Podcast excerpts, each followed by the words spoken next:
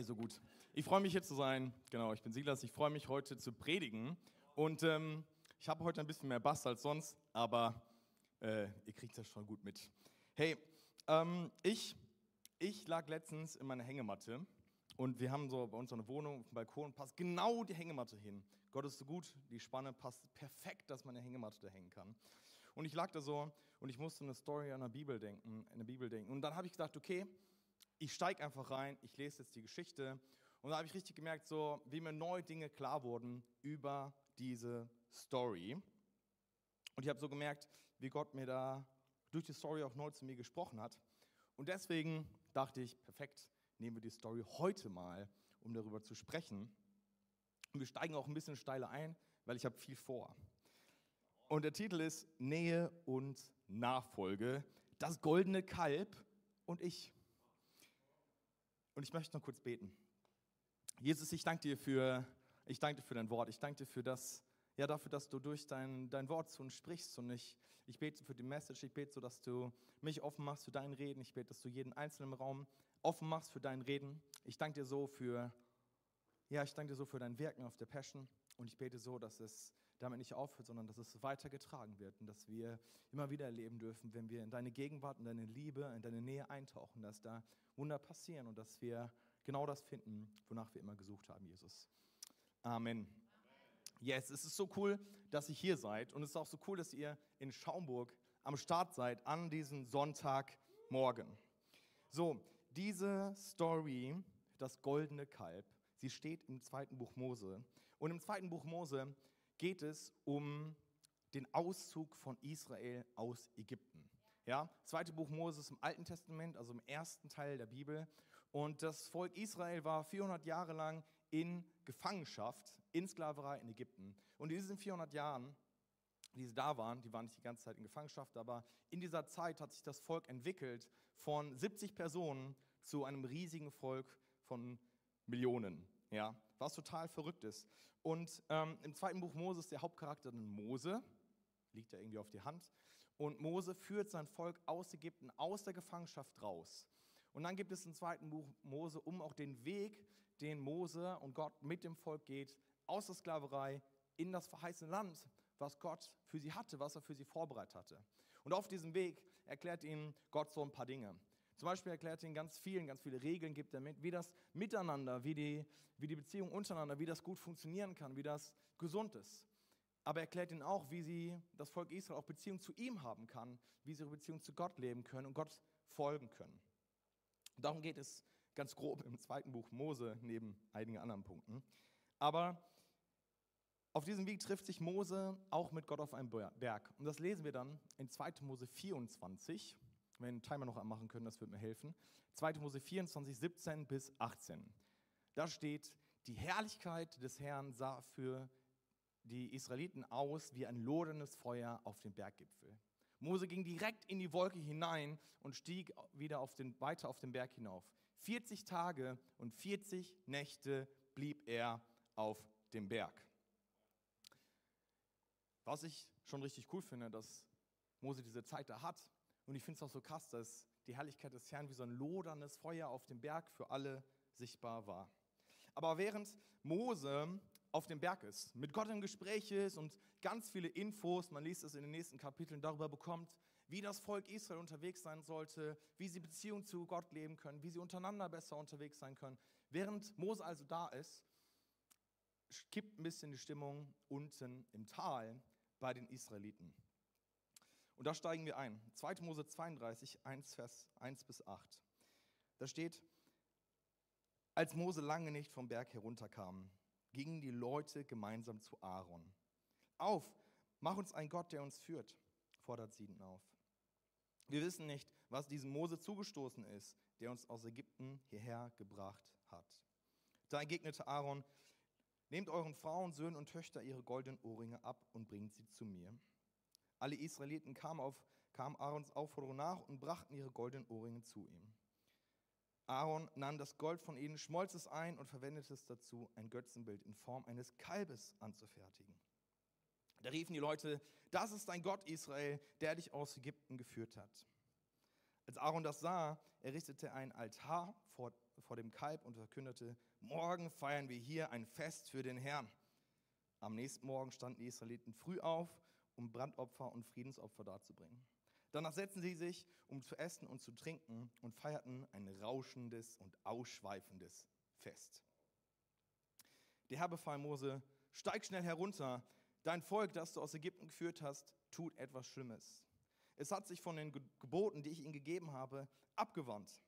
Die Israeliten haben einen Kalb angefertigt, es angebetet, ihn geopfert und gerufen, dies ist dein Gott Israel, der dich aus Ägypten befreit, aus Ägypten geführt hat. Ich weiß nicht, ob du diese Geschichte kennst. Ich weiß nicht, ob du sie schon gelesen hast. Vielleicht kennst du sie und hast schon immer gedacht, so, was ist eigentlich mit dem Volk Israel los? Ich meine, sie hatten so viele krasse Wunder erlebt. Es geht los mit zehn Plagen, die sie in Israel erlebt haben, wo Gott einfach eingreift in Ägypten und Plagen über ganz Ägypten bringt. Und dann geht es so weiter. Gott führt sie aus Ägypten raus und er führt sie durch das Meer durch. Ja, er trennt das Wasser, die laufen durch trockene Fußes und hinter ihnen brechen die Wellen wieder über dem ägyptischen Heer zusammen, was darin ertrinkt. Ja? Und sie folgen Gott in einer Wolken- und einer Feuersäule. Ich meine, du musst dir mal vorstellen, du gehst durch den Alltag und denkst so, was ist eigentlich dran, was soll Gott machen? Und du denkst, ah ja, da ist ja die Wolkensäule oder nachts in die Feuersäule. Da weiß ich ja, wo ich langgehen muss. Ja? Sie hatten all das erlebt. Sie hatten so viele großartige Dinge erlebt. Und dann, ich sag mal, wie kann das denn sein, dass sie sich so von Gott entfernen? Dass sie sich so verrennen und ein goldenes Kalb bauen, oder? Wie kann das, wie kann das denn sein? Wie, wie blöd kann man denn sein? Ja? Was haben sie sich denn nur dabei gedacht? Warum bauen sie das goldene Kalb? Und genau darüber möchte ich heute mit euch sprechen, mit euch darüber nachdenken und auch darüber nachdenken, wo wir vielleicht in Gefahr sind, uns unser eigenes Kalb zu bauen. Ein Ding, was auf jeden Fall Sache ist, ist, ich glaube, Israel das Volk Israel wollte zu diesem Zeitpunkt, in dem Moment, sie wollten keinen Gott, der ihnen sagt, was sie tun sollen, sondern sie wollten einen Gott, der ihnen sagt, was sie hören wollen. Sie wollten keinen Gott, der ihnen sagt, was sie tun sollen, sondern sie wollten einen Gott, der ihnen sagt, was sie hören wollen. Ja? Ich meine, Israel hatte eigentlich so krasse Verheißungen bekommen von Gott. Sie hatten solche Zusprüche von Gott bekommen über ihr Leben, über das, was Gott mit ihnen vorhatte. Ja? zwei, zwei Verse dazu. 2. Mose 6, Vers 7 steht, ich nehme euch als mein Volk an und ich werde euer Gott sein. Und dann 2. Mose 19, 5 bis 6, da steht, wenn ihr mir nun gehorcht und den Bund haltet, den ich mit euch schließen werde, sollt ihr vor allen anderen Völkern der Erde ein beson mein besonderes Eigentum sein. Denn die ganze Erde gehört mir. Ihr sollt mein Königreich von Priestern, ein heiliges Volk sein ein Königreich von Priestern. Und Gott gibt ihnen in Aussicht, dass jeder einzelne von ihnen als Priester in seine Gegenwart kommen kann, dass sie ein heiliges und abgesondertes Volk ist, was ihm allein gehört und was freien Zutritt zu ihm und seiner Gegenwart hat.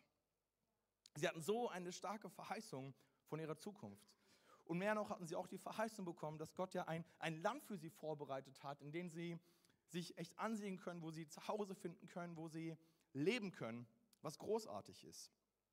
Sie hatten, ihnen stand so eine, so eine viel bessere Zukunft offen als die Sklaverei und die Zeit in Ägypten. Aber in diesem Moment in der Wüste vergessen sie scheinbar all das, oder? Sie vergessen scheinbar, was da war und sie stellen so fest, Moment, also ich weiß nicht, meine Vorstellung von der Zukunft war besser als hier in der Wüste zu chillen, ja? meine Vorstellung von der Zukunft war besser als hier zu sitzen, 40 Tage und 40 Nächte und darauf zu warten, ob es weitergeht, wie es weitergeht und was wir machen sollen. Außerdem haben sie ja ganz viel Schmuck beim Auszug bekommen. Gott hatte gesagt, hey, wenn ihr rauszieht, dann aus Ägypten auszieht, dann sagt auch den Israeliten, sie sollen euch euren Schmuck geben. Und dann sagen die es den, Israel, äh, den Ägyptern. Und dann sagen die Israeliten in Ägyptern, gebt uns euren Schmuck. Und dann kriegen die noch den Schmuck und nehmen das noch mit. Und sagen, boah, wir sind so beschenkt, wir haben so viel erlebt. Und ich kann mir vorstellen, wie es ihnen so, so abgeht und sie merken so, okay, hey, wir müssen eigentlich, haben wir eigentlich schon gefeiert, was Gott eigentlich alles so getan hat? Haben wir eigentlich schon gefeiert, dass wir so reich beschenkt wurden? Haben wir eigentlich schon gefeiert, dass wir hier in Freiheit sind? Ich glaube, wir sollten das echt mal feiern. Komm, lasst uns ein Fest zur Ehre des Herrn feiern. Ja? Und dann bauen sie das goldene Kalb und feiern ein berauschendes Fest. Endlich mal Abwechslung von Langeweile, endlich mal was anderes. Ja? Und es steht da so schön, sie feiern ein Fest für den Herrn. Und danach steht da so, ja, sie feiern ein ausschweifendes Fest, ein berauschendes Fest. Die haben nicht kurz angestoßen mit einem Säckchen und gesagt, okay, auf Jesus, dass er uns, auf Gott, dass er uns herausgeführt hat. Sie haben ordentlich Party gemacht. Ja, das war nicht, das war, das war, ich weiß nicht, ob die mehrere Tage gefeiert haben. Auf jeden Fall haben die so laut gefeiert, dass als Mose noch nicht ganz unten vom Berg war, er gehört hat, wie laut sie sind. Und Aaron zu ihm sagte, da unten es muss eine Schlacht vorhängen, weil es da so laut war, weil dann so ein Gewimmel war, weil es so, so eine gute Stimmung, so eine ausgelassene Stimmung war, dass alle an Bord waren. Man dachte so, boah, da muss eine Schlacht ausgebrochen sein. Die schlagen sich gegenseitig die Köpfe aus. So laut war das. Doch Gott hatte ihnen ja die zehn Gebote gegeben. Und damit hatten sie schon das erste Gebot gebrochen. Gott hat ihnen das zehnte Gebote gegeben. Das lesen wir Exodus 20. Und im ersten Gebot ist ja dieses, hey, du sollst dir kein Bild von mir machen. Du sollst dir kein Bild von Göttern machen. Du sollst, dir, du sollst keine anderen Götter anbeten, denn ich habe dich aus Israel rausgeführt. Was ist der Vorteil bei so einem Götzen? An Götzen kann man die Worte in den Mund legen, die man selber hören möchte. So einem Götzen kann man die Worte in den Mund legen, die man selber hören wollte. Ich glaube, das Volk Israel, kannst du dir so vorstellen, wie gesagt, so irgendwie, wir sind so unzufrieden mit unserer Situation. Wir sind hier in der Wüste und es gefällt mir nicht, hier zu warten, nichts zu tun. Es gefällt mir nicht, das zu machen, was gerade hier passiert. Ich möchte etwas anderes erleben. Und dann merken sie, okay, wir sollten vielleicht ein goldenes Kalb bauen. Okay, und dann wir sollten vielleicht feiern. Aber das, was da passiert, ist ja nicht das, was Gott ihnen gesagt hatte. Das, was passiert, ist das, was sie selber wollten. Und das ist so der Vorteil bei, diesem, bei so einem Götzen. Ein Götze, ein, ein totes Bild von Gott, der kann ja nicht für sich selbst einstehen, der kann ja nicht Widerspruch leisten und sagen, Moment, also so habe ich das jetzt nicht gemeint. Sie können einfach die Worte in den Mund legen, die sie gerne hören wollen. Und ich glaube, das passiert hier. Und sie trennen sich damit von Gott. Sie brechen dieses erste Gebot, was Gott ihnen gegeben hatte. Und ich glaube, was auch eine Gefahr ist neben dem, oder ein, ein Grund vielleicht war, ist, sie wollten einen Gott, der in die Richtung geht, in die sie gerne gehen wollen, anstatt einen Gott, den sie folgen. Ja, nochmal, sie wollten einen Gott, der in die Richtung geht, in die sie gehen wollten, anstatt einen Gott, den sie folgen. Ich meine, das Volk Israel, 40 Tage und 40 Nächte waren die da. Ja? Und sie wussten nicht, was passiert ist. Ich kann mir vorstellen, es war so langweilig, dass die Ersten schon angefangen haben, Sandkörner nach Farben zu sortieren. Und da musste es schon wirklich langweilig sein. Und sie, sie wussten nicht, was sie machen sollen. Sie werten, sie warten einfach nur, dass etwas passiert. Ich meine, sie hatten noch krasse Sachen erlebt, sie waren auf dem Weg und Gott hat ihnen eine Verheißung gegeben, dass da ein großartiges Land vor ihnen liegt. Und jetzt passiert nichts. Sie warten einfach nur. Und ich weiß nicht, wie es euch geht, ob Warten und Geduld genau das ist, was ihr gut könnt. Karina, meine Frau, sagt immer, äh, Geduld ist eine Tugend und eine Frucht des Geistes. Und ich denke so, ja, Amen, Heiliger Geist, füll mich mehr. Sie warten 40 Tage und Nächte darauf, dass es weitergeht. Dass es weitergeht.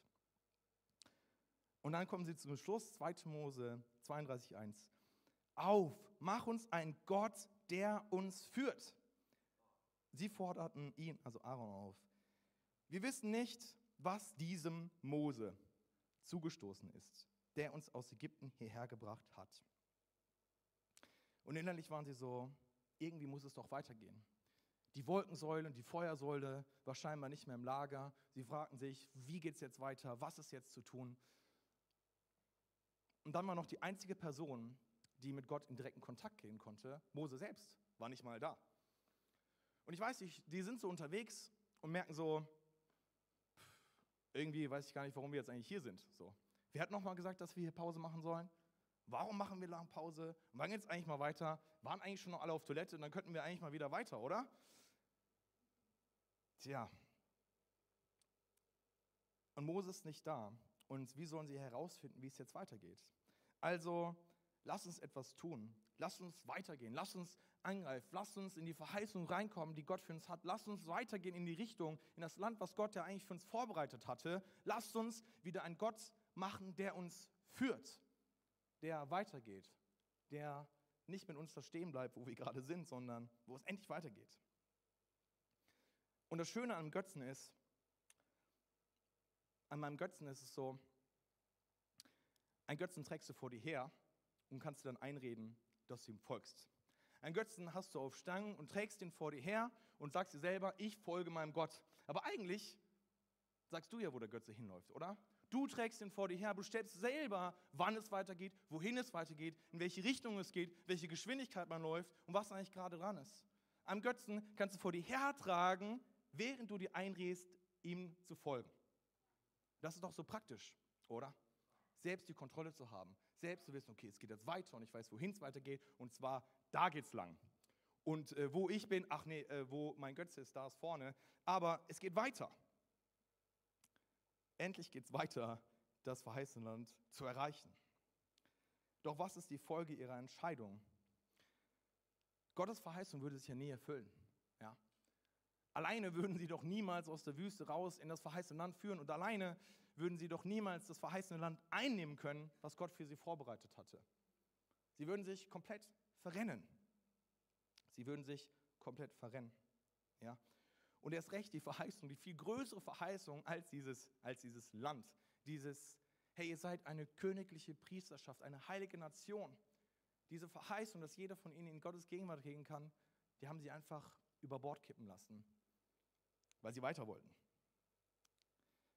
Und ähm, was hat das Ganze jetzt mit uns zu tun? Ich wenn wir Jesus Christus unseren Retter angenommen haben, gilt auch so eine ziemlich krasse Zusage eigentlich für unser Leben. Ja. Und eine von den ganzen möchte ich mal vorlesen aus 1. Petrus 2, Vers 9 bis 10. Da steht, ihr jedoch seid das von Gott auserwählte Volk. Ihr seid eine königliche Priesterschaft, hm? Eine heilige Nation, ein Volk, das ihm allein gehört und den Auftrag hat, seine großen Taten zu verkünden. Die Taten dessen, der aus euch der Finsternis in sein wunderbares Licht gerufen hat. Früher wart ihr nicht Gottes Volk, jetzt seid ihr Gottes Volk. Früher wusstet ihr nichts von seinem Erbarmen, jetzt aber hat er euch sein Erbarmen erwiesen. Also wenn ich diesen Vers lese, muss ich sofort an die Stelle aus 2. Äh, Mose 19 denken, wo Gott eigentlich Verheißungen über sein Volk ausspricht, was wir gerade gelesen haben, dass sie eine heilige Nation sind, dass sie eine königliche Priesterschaft ist, dass er etwas in sie reingelegt hat, dass er sie ausgesondert hat. Und diese Verheißung und all die Verheißungen dazwischen, von dem, was da noch kommt, auch im Alten Testament, von dem, was Gott seinem Volk zusagt, das dürfen wir auch wir als Christen für uns in Anspruch nehmen, wenn wir sagen, Herr Gott, ich vertraue dir, ich folge dir, du bist mein Retter und du bist mein Herr. Und Gott will uns ja das Leben in ganzer Fülle schenken. Johannes 10, Vers 10. Ich aber bin gekommen, um ihnen das Leben in ganzer Fülle zu schenken. Manchmal gibt es Leute, die merken, die haben dieses Vorurteil, dass Gott uns von den besten Dingen abhalten will, die es so gibt. Ja? Die uns davon abhalten will, von den Dingen, die wirklich Spaß machen, die uns wirklich Freude bereiten, wo wir wirklich merken, boah, das ist doch das, was wirklich cool ist, wo ich wirklich merke, boah, wenn das passiert, dann, dann geht mein Herz auf, dann freue ich mich. Oder wenn das ist, dann kann ich wirklich tiefen Frieden in meinem Herzen haben, weil ich merke, das ist das, wonach mein Herz sich verlangt. Aber Gott will uns das Leben in Fülle geben. Ein Leben, wo wirklich unsere innersten Bedürfnisse, unser innerstes Verlangen gestillt wird, wo wir eintauchen dürfen in das, was er alles für uns hat. Aber auch wir sind immer wieder in Gefahr zu vergessen, was Gott eigentlich über unser Leben ausgesprochen hat. Wenn wir in Situationen sind wie das Volk Israel, in Situationen, wo es gefühlt nicht weitergeht, wo wir feststecken, das Gefühl haben, warum eigentlich jetzt, warum eigentlich hier in diesem Moment, warum, warum geht es jetzt nicht weiter? Und wir warten darauf, dass Gott sagt, okay, es geht jetzt wieder weiter und es geht weiter. Und es gefällt nicht, wo wir gerade sind. Das, unsere Vorstellung von Christsein hat sich dann vielleicht nicht so äh, eine andere als das, wie sich das Leben in dem Moment anfühlt. Ja? Wir hatten eine andere Vorstellung von dem, was ist und verlieren unser Vertrauen darin, dass Gott es eigentlich wirklich gut mit uns meint. Und wir fangen an, selbst wieder äh, ein bisschen Kontrolle haben zu wollen. Ja? Und dann legen auch wir Gott Worte vielleicht in den Mund, die wir gerne hören wollen, oder? Auch wir kennen diese Momente, wo wir merken, ah, eigentlich wollen wir gar keinen Gott, der uns sagt, was wir tun sollen, sondern viel lieber einen Gott, der uns sagt, was wir hören wollen, oder? Wenn wir merken, ich meine, ich habe so ein paar Beispiele einfach, wo ich merke, okay, das könnten Situationen sein. Eine Aussage, die wir vielleicht immer wieder treffen, ist so, Gott will ja, dass ich glücklich bin. Und wenn das nicht Gottes Wille wäre, würde er diese Tür auf jeden Fall schließen. Ich glaube, da kann was Wahres dran sein, dass Gott Türen aufmacht und schließt. Aber nur weil eine Tür offen ist, heißt es noch längst nicht, dass es unbedingt Gottes Wille sein muss. Der Job verlangt zwar, dass ich sonntags arbeite, aber ich brauche ja auch das Geld und habe ja auch schon länger gebetet, dass ich eine Möglichkeit bekomme, mehr Geld zu verdienen. Ich arbeite 50 Stunden in der Woche, von nichts kommt nichts, da bleibt halt keine Zeit für Kirche. Aber Gott ist damit bestimmt okay. Da ist so eine neue Wohnung, die hat einen Balkon und ich will da schon länger umziehen. Das ist wirklich perfekt. Gut, sie ist vielleicht ein bisschen weiter weg von allem und der Weg zur Kirche ist deutlich länger und wahrscheinlich kann ich dann nicht in die Kleingruppe gehen, aber das ist ein Preis, den ich gerne bereit bin zu zahlen. Gott ist gut, dass er mir diese Wohnung geschenkt hat. Ich bin meinem Traumpartner begegnet. Na gut, er ist vielleicht kein Christ, aber bestimmt will Gott mich gebrauchen, dass er Jesus durch mich kennenlernt. Ich ziehe jetzt mit meinem Freund zusammen, um Geld zu sparen, weil Gottes Wille ist es ja, dass wir bald heiraten. Ich bin mit meiner Ehe nicht mehr so glücklich. Vielleicht ist es das Beste, dieses Kapitel hinter mir zu lassen. Irgendwo muss es ja weitergehen. Und ich bin sicher, Gott will ja auch, dass ich glücklich bin. Auch wir sind manchmal in Situationen, wir merken, wir wollen einen Gott, der in die Richtung geht, in die wir gerne gehen wollen, anstatt einem Gott, dem wir folgen. In Matthäus 16, Vers 24 spricht das Jesus nochmal ganz klar an, auch in unserem Leben als Christen, dass diese Gefahr eigentlich da ist. Er sagt, da sagt Jesus zu seinen Jüngern, wer mir nachfolgen will, muss sich selbst verleugnen, sein Kreuz auf sich nehmen und mir nachfolgen. Er muss sich selbst verleugnen, er muss sein Inneres offenlegen, dem vielleicht an manchen Punkten widersprechen und sagen, nein, das ist nicht das, was ich für mich annehme, was in meinem Herzen ist. Ich will das verleugnen, meine Bedürfnisse im Moment verleugnen. Ich will mich damit nicht eins machen, ich will nicht meinen Bedürfnissen folgen, sondern ich will mein Kreuz aufnehmen, ich will diese Bedürfnisse kreuzigen innerlich und ich will Jesus folgen. Wer versucht, sein Leben zu behalten, wird es verlieren. Doch wer sein Leben aufgibt, für mich aufgibt, wird das wahre Leben finden. Ich frage mich manchmal, wie sieht unser Gebetsleben aus? Ja? Beten wir, Gott bitte segne, was ich tue. Wir haben so unsere Liste von einem Tag, wir schreiben das runter, sagen, boah, Gott bitte segne das alles, sei da drin. Oder machen wir uns offen, schaffen wir Raum dafür, Gottes, für Gottes Reden, für sein Wirken, für das, was er uns sagen will. Fragen wir Gott, okay, keine Ahnung, ich habe heute Dinge geplant, aber ich möchte so sehr das tun, was du heute segnest. Ich möchte in deinem Segen unterwegs sein. Ich möchte in deinem Plan für heute unterwegs sein. Ich möchte mitbekommen, wo du mich gebrauchen möchtest, heute einen Unterschied zu sein, einen Unterschied zu machen. Gott sieht, wie es uns geht. Er sieht, was uns beschäftigt und es bricht ihm irgendwo auch das Herz. Wenn wir, wenn wir ja eben nicht folgen, sondern unsere eigenen Ziele zu seinen Zielen versuchen zu machen. Ja. Ich glaube so, manchmal ist es so, dass wenn wir nicht mit Gott unterwegs sind, dann versuchen wir unsere Ziele zu seinen Zielen zu machen. Aber wenn wir mit Gott unterwegs sind, dann werden eigentlich seine Ziele ja auch zu unseren Zielen, oder? Aber Gottes Lösung für das ganze Problem, das wir haben, ihm zu vertrauen, ist Beziehung. Er sagt einfach, ich komme dir nochmal näher. Ich will, ich will ihm begegnen. Ich will ihm das ganze Misstrauen nehmen und Vertrauen schenken, indem ich ihm noch näher komme, indem sie mich verstehen, indem sie mein Herz kennenlernen, indem sie erleben, ich bin da. Und im Volk Israel begegnete er wenige Kapitel später im Zelt der Begegnung. 2. Mose 33, Vers 7 steht es. Jedes Mal, wenn die Israeliten ihr Lager aufschlugen, errichtete Mose in einiger Entfernung außerhalb des Lagers ein Zelt, das er Zelt der Begegnung nannte. Jeder, der den Herrn etwas fragen wollte, ging dort hin. Ist doch cool, oder? Du hast so einen Ort und du weißt, okay, da gehe ich hin und egal, was ich für eine Frage habe, da kann ich dann mit Gott drüber reden. Ja? Und jeder, der eine Frage hatte, da steht nicht jeder, der irgendwie ein ernstes Problem hatte, der ein Wunder der Versorgung brauchte oder dessen Bein gebrochen war und der irgendwie klarkommen musste oder so. Jeder, der eine Frage hatte, ging dorthin. Ich hoffe, die Leute sind nicht dahin gegangen, wenn sie sich gefragt haben, was sie anziehen sollen. Aber jeder, der eine Frage hatte, konnte da hingehen und mit Gott im Gespräch sein. Im Neuen Testament kommt uns Gott noch näher. Ja. Er wird Menschen, Jesus Christus, um sich selbst ein Bild zu geben, um zu sagen, hey, so bin ich. Ja, Jesus verkörpert Gott. Wir lesen das in Johannes 1, die Verse 1 bis 8, das ist ein ganzer Abschnitt darüber, ähm, dass Gott Mensch wurde, um sich selbst zu zeigen, um sich selbst uns zu offenbaren.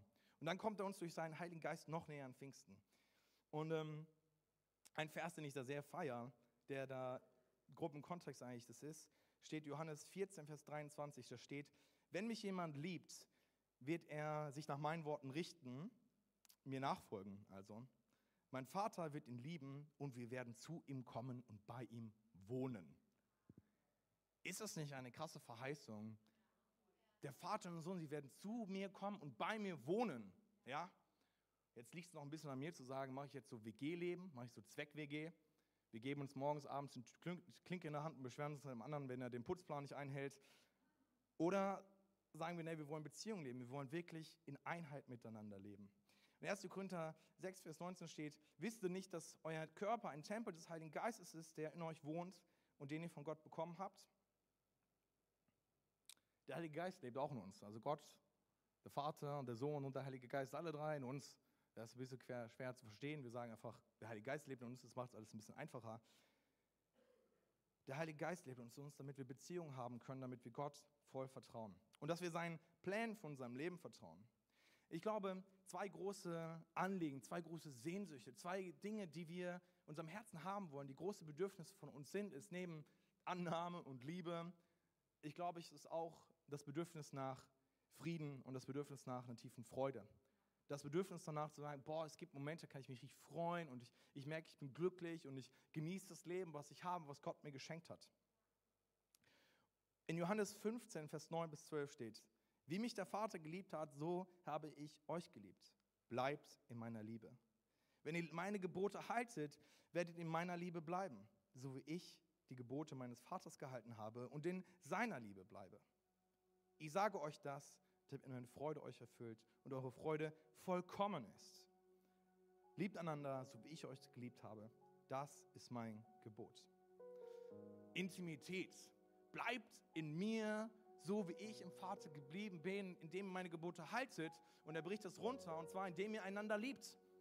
Und dann wird eure Freude vollkommen sein. Die Freude, die ich habe, wird in euch sein. Das spricht Jesus uns zu. Und ich finde das so, so stark, weil er so rein war. Ja? Weil ich glaube, dass eine tiefe Freude ihn erfüllt hat. Und ich strecke mich danach aus, diese Freude auch in meinem Leben zu erleben. Ein Kapitel vorher geht es um, geht es um den Frieden. Da lesen wir in den Versen 3 bis 27, ich habe mal was rauskürzt, damit sie zu lang wird. Da steht, wenn jemand mich liebt, wird er sich nach meinen Worten richten. Auch hier geht es wieder um Nachfolge, an ihm dran zu sein, seinen Willen zu tun. mein Vater wird ihn lieben und wir werden kommen und bei ihm wohnen. Der Helfer, der Heilige Geist, den der Vater in meinem Namen senden wird, wird euch alles weitere lehren und euch auch an das erinnern, was ich gesagt habe. Was ich euch zurücklasse, ist Frieden. Ich gebe euch meinen Frieden, einen Frieden, den die Welt nicht geben kann. Frieden und Freude, eine vollkommene Freude und ein Frieden, den die Welt nicht geben kann, ist doch so oft auch das, wonach wir uns sehen, oder? In Situationen, wo wir festgesetzt sind, in Situationen, wo wir merken, wir kommen nicht weiter, in Situationen, wo wir uns vielleicht voll fühlen wie das Volk Israel, 40 Tage, 40 Nächte alleine, wir haben nichts von Gott gehört, es geht nicht weiter, wir wissen nicht, wo das verheißene Land sein soll, was er uns eigentlich zeigen sollte. Und aktuell fühlt sich dann unser Leben nicht so an, wie das, was Gott für uns vorbereitet hat, für das, wie das, was Gott uns versprochen hatte.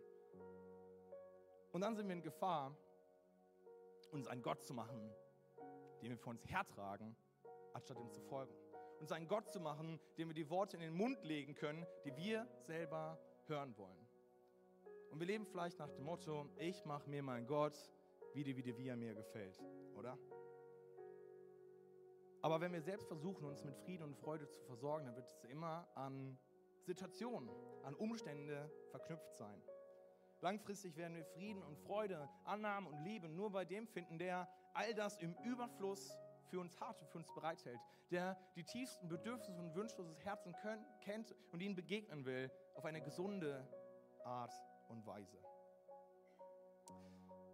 Für mich war es diese ganze Story vom goldenen Kalb und ähm, diese Kernaussagen, dass das Volk Israel einem Götzen gemacht hat, weil sie einen Gott, einen Gott haben wollten, der ihnen sagt, was sie hören wollen. Einen Gott haben wollten, der in die Richtung geht, in die sie gehen wollen, anstatt einen Gott zu haben, den sie zu folgen oder einen Gott zu haben, ihnen sagt, was sie tun sollen. So ein Augenöffner und so eine Erinnerung, daran, dass ich aufpassen muss, wo ich in Gefahr bin, mir aus meinem Gott, der allmächtig ist, der in keine Box passt, einen Götzen zu machen, den ich mit mir rumtrage und vor mir hertragen kann und dem ich sagen kann, was ich hören will, damit er mir sagt, was ich hören will. Wisst ihr, was ich meine? Und ich finde es so krass, das Volk Israel hat ja nur 40 Tage und 40 Nächte gebraucht, um sich so weit von Gott zu verrennen, um sich so zu verrennen, dass sie das erste von den zehn Geboten, was sie bekommen haben. Ich meine, wenn sie jetzt das siebte vergessen hätten, weil sie merken, so, keine Ahnung, es war irgendwo in der Mitte, habe ich mir nicht gemerkt. Aber das erste, das erste Gebot zu brechen, ja, wo Gott erstmal noch so eine Einleitung macht, so, okay, ich sage euch mal genau, worum es geht und warum mir das alles wichtig ist. Und genau da verrennen sie schon. Muss ich da nicht vielleicht selber auch manchmal aufpassen, wo ich in Gefahr bin, mich zu verrennen? Wo ich in Gefahr bin, mich nicht an das zu halten, was Jesus mir zugesprochen hat in, äh, in Johannes 16, wo ich nicht dabei bin, mein Leben aufzugeben für ihn, sondern versuchen will, mein Leben zu retten, um mich selbst mit all dem zu versorgen, was ich so brauche. Was können wir, was können wir konkret tun? Was kannst du konkret tun? Ich will dich ermutigen und herausfordern. Und ähm, ich möchte einfach, dass du mitnimmst, da wo du bist, zu sagen, hey, ich möchte niemals denken, dass mir nicht passieren kann, was im Volk Israel passiert ist. Ich möchte niemals denken, dass ich auf dem perfekten Weg bin und dass ich, dass ich nicht in der Gefahr bin, mich auch mal zu verrennen, sondern dich immer wieder zu fragen, wo bin ich unterwegs? Gibt es Dinge in deinem Leben, wo du merkst, die versuchst du vor dir und vor Gott zu rechtfertigen? Du sagst, ich, ich rede mir das rund, ich quatsche mir das rund, weil ich will, dass es alles okay ist vor mir und vor Gott. Und wie sieht, wie sieht dein Gebetsleben aus? Teilst du deine Erwartungen, Wünsche mit Gott? Legst du dein Alte vor ihn hin und sagst du, guck, das ist mein Plan, bitte segne das. Du stehst fest und merkst, boah, es soll echt mal weitergehen, Gott. Ich habe da schon so eine Idee. Es wäre so cool, wenn du es segnest. Oder stellst dich hin und sagst, Gott, egal, wenn ich 40 Tage und 40 Nächte warte, Halleluja, ich habe zumindest ein Bett und muss nicht in der Wüste pennen. Ich möchte, ich möchte offen sein für dein Reden. Ich möchte Geduld haben, Geduld lernen und auch in dieser Spannung lernen, dir zu vertrauen. Und liest du regelmäßig in der Bibel und beschäftigst dich mit, dem, mit Gottes Sicht auf Themen, die dir gerade wichtig sind. Ich glaube, wenn wir nicht in der Bibel lesen, wenn wir uns nicht immer wieder damit füllen, passiert es so schnell, dass wir uns einreden, Gottes Willen zu kennen. Aber wenn wir dann in der Bibel lesen, wenn wir den Spiegel vorbehalten kommen, wenn wir über Stellen stolpern, wo sie merken, so, okay, krass, scheinbar meint es Gott doch nochmal anders, ja, da merken wir wirklich, wo wir gerade gesund unterwegs sind oder wo wir merken, in den Bereichen bin ich gerade nicht gesund unterwegs. Da folge ich nicht Gottes Zielen für mein Leben. So, Gott will uns begegnen, er will mit uns unterwegs sein. Jesus war dafür kein Preis zu hoch. Kein Preis war ihm zu hoch, dieses Leben zu haben. Ja? Und ich glaube, diese ganze Message ist eine Message, die wir vor allen Dingen auch hören müssen, wenn wir vielleicht anfangen, mit Gott unterwegs zu sein. Ja? Wenn wir anfangen, erste Schritte zu gehen, das Evangelium nochmal neu zu verstehen. Aber ich glaube, es ist auch so wichtig, wenn wir schon länger mit Jesus unterwegs sind, wenn wir schon die eine oder andere mit ihm erlebt haben, so wie das Volk Israel schon in kürzester Zeit viel mit Gott erlebt hatte, immer wieder uns auszurichten, okay, wo stehe ich eigentlich? Wo folge ich eigentlich Gott? Und wo bin ich in Gefahr, außer meinem Gott, der allmächtig ist, meinen Götzen zu machen. Und ich möchte jetzt zum Ende der Predigt noch, noch beten und dann ähm, gehen wir nochmal einen Worship-Song, wo ihr mitsingen könnt, aber wo ihr das auch noch für euch nochmal nachhallen lassen könnt, die Predigt, zu schauen, okay, was wollte Gott euch vielleicht sagen, was wollte Gott auch in euer Leben sprechen heute durch diese Message, weil sein Ziel ist fest. Er möchte das beste Leben für uns. Er möchte das Leben in Fülle für uns. Er möchte uns Frieden geben. Er möchte uns Freude geben, die nicht vergleichbar ist mit irgendwas, was wir uns selbst erarbeiten, selbst verdienen können, mit irgendwas nichts vergleichbar ist mit dem, was wir selber ja, erreichen können für unser Leben. Das möchte Gott uns geben. Jesus, ich danke dir so, dass du uns versorgen möchtest. Nicht nur mit materiellen Dingen uns versorgst, sondern dass du uns auch versorgst mit all dem, wo es unsere ja, unsere Seele nach dürstet, wo wir Bedürfnisse nach haben, wo wir merken, hey, das, das wollen wir, danach strecken wir uns aus. Ich danke dir, Jesus, dass du Versorger bist mit dem Leben in Fülle, wonach wir uns sehen. Dass du Versorger bist von Frieden in unserem Herzen, von einer tiefen und vollkommenen Freude, die mit nichts vergleichbar ist. Und Jesus, überall da, wo wir in Gefahr sind, uns von dir zu entfernen, überall da, wo wir in Gefahr sind, dich zu einem Götzen zu machen, damit wir ja, einen Gott haben, dem wir hinterherlaufen können, äh, den wir hertragen können in die Richtung, wo wir gehen wollen. Oder dem wir Worte in den Mund legen können, die wir gerne hören wollen. Jesus, ich bete über da, wo das so ist, dass du uns da begegnest. Ich bitte uns, ja, dass du uns diese Situation aufzeigst und dass wir zurückkommen in deine Gegenwart, dass wir zurückkommen in die Nähe, dass wir zurückkommen in die Berufe, die du uns gegeben hast, dass wir ja eine königliche Priesterschaft, eine geheiligte Nation sind, die von dir, von der Dunkelheit ins Licht geführt wurde und die den Auftrag hat, deine großartigen Taten zu verkünden, Jesus. Ich bete so, dass wir diese Verheißung, diese Zusage, die du auch auf unser Leben legst, dass wir danach leben, uns danach ausstrecken.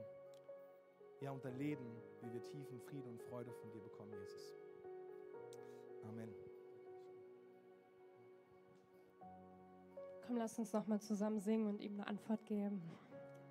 Ja, Gott kann jede Mauer sprengen und einreißen. Reiß Mauern ein, die mich von dir trennen, brich alles auf, was dich in mir eingrenzt. Dein Plan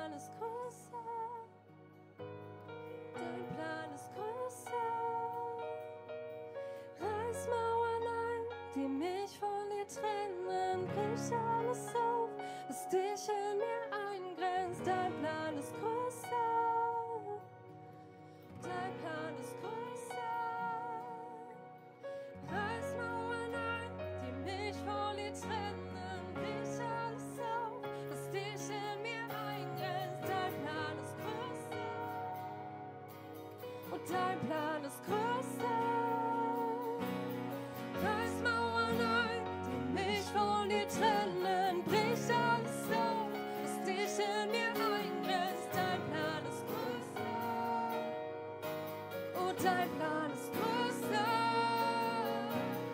Reiß ein, die mich von dir trennen, brich alles auf, was dich in mir eingrenzt. Dein Plan ist größer, ja dein Plan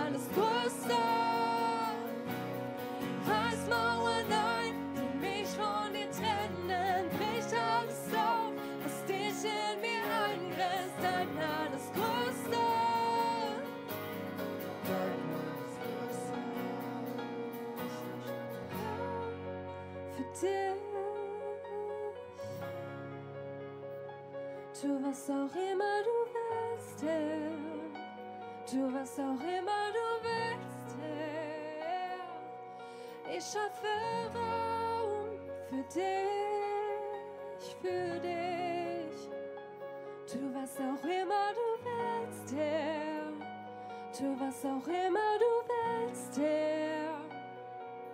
Ich schaffe Raum für dich. Oh.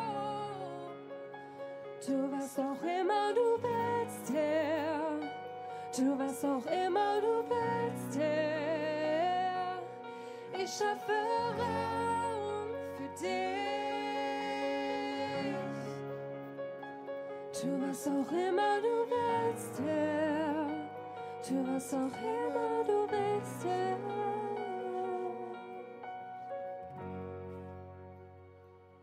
Eine vielleicht steile Message, vielleicht herausfordernde Message für dich. Vielleicht kannst du einfach abhaken und sagen, passt schon. Wie gut, dass andere hier waren, die das mal hören sollten. Herr Jesus, ich, ich danke dir so für, für den Gottesdienst, für das, was du tust und ich bete so, dass es uns weiter nachgeht. Und ähm, an diesem Abend, an diesem, an diesem Morgen, ha, eine Woche Pesten, schon, schon ist man ein bisschen durcheinander. Ähm, wir wollen diesen Gottesdienst nicht beenden, ohne euch noch die Möglichkeit zu geben, vielleicht euer Leben Gott zu geben. Wir haben dafür diese vier Punkte zu, ein bisschen zu erklären, was es eigentlich bedeutet, mit Gott unterwegs zu sein. Und der erste von diesen vier Punkten, den ihr bestimmt gleich hinter mir sehen könnt, ist das Herz. Ja? Worum geht es bei dem Herz? Es geht darum, dass ich glaube, dass in uns so ein gottförmiges Loch ist. Ja, dass in uns das Bedürfnis ist, eigentlich Gott zu kennen und uns mit seinem Frieden und seiner Freude füllen zu lassen, mit im Leben füllen zu lassen, ganzer Fülle, was nur er für uns hat. Ja? Und er liebt uns und er, er, er möchte, dass wir uns nah, ihm nahe kommen. In Jakobus 4, Vers 8 steht das, wenn wir uns Gott nahen, wird er sich uns nähern. Und diese Verheißung, diese Zusage steht fest. Er liebt uns, denn er will Beziehung zu uns. Doch dafür steht dieses Get- dieses Geteiltzeichen, wir sind getrennt so. Fühlt sich so an, Gott ist da oben und wir sind hier unten. Ja? Wie soll da eine Beziehung möglich sein?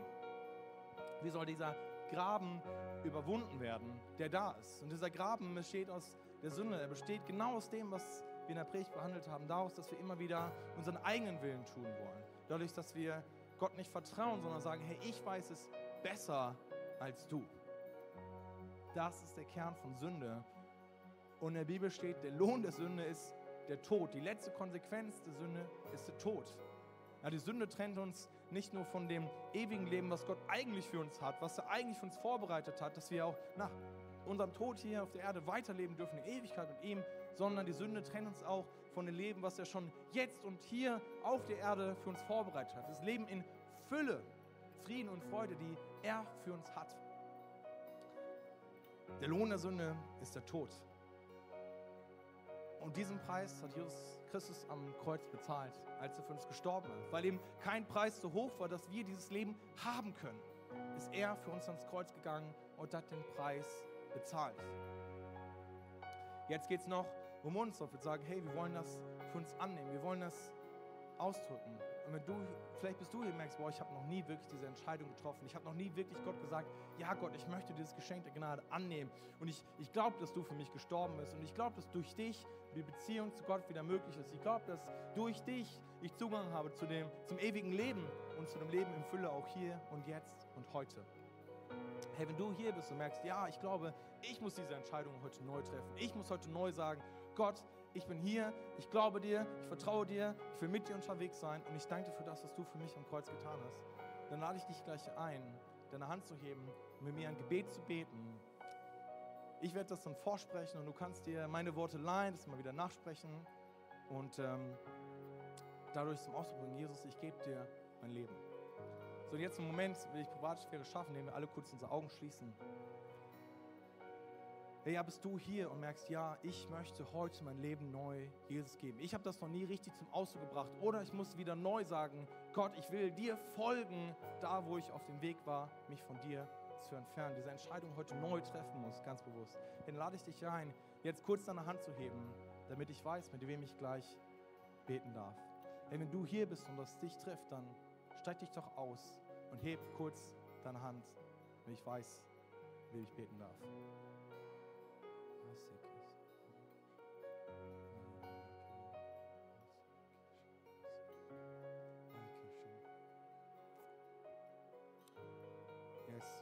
Mit all denen, die diese Entscheidung gerade getroffen haben, ihr könnt eure Hand runternehmen.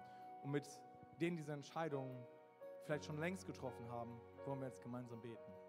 Herr lieber Jesus, wir kommen zu dir, weil wir dir unser ganzes Leben geben wollen. Sei du unser Retter und Herr. Ich will deinen Willen folgen und tun, was du sagst.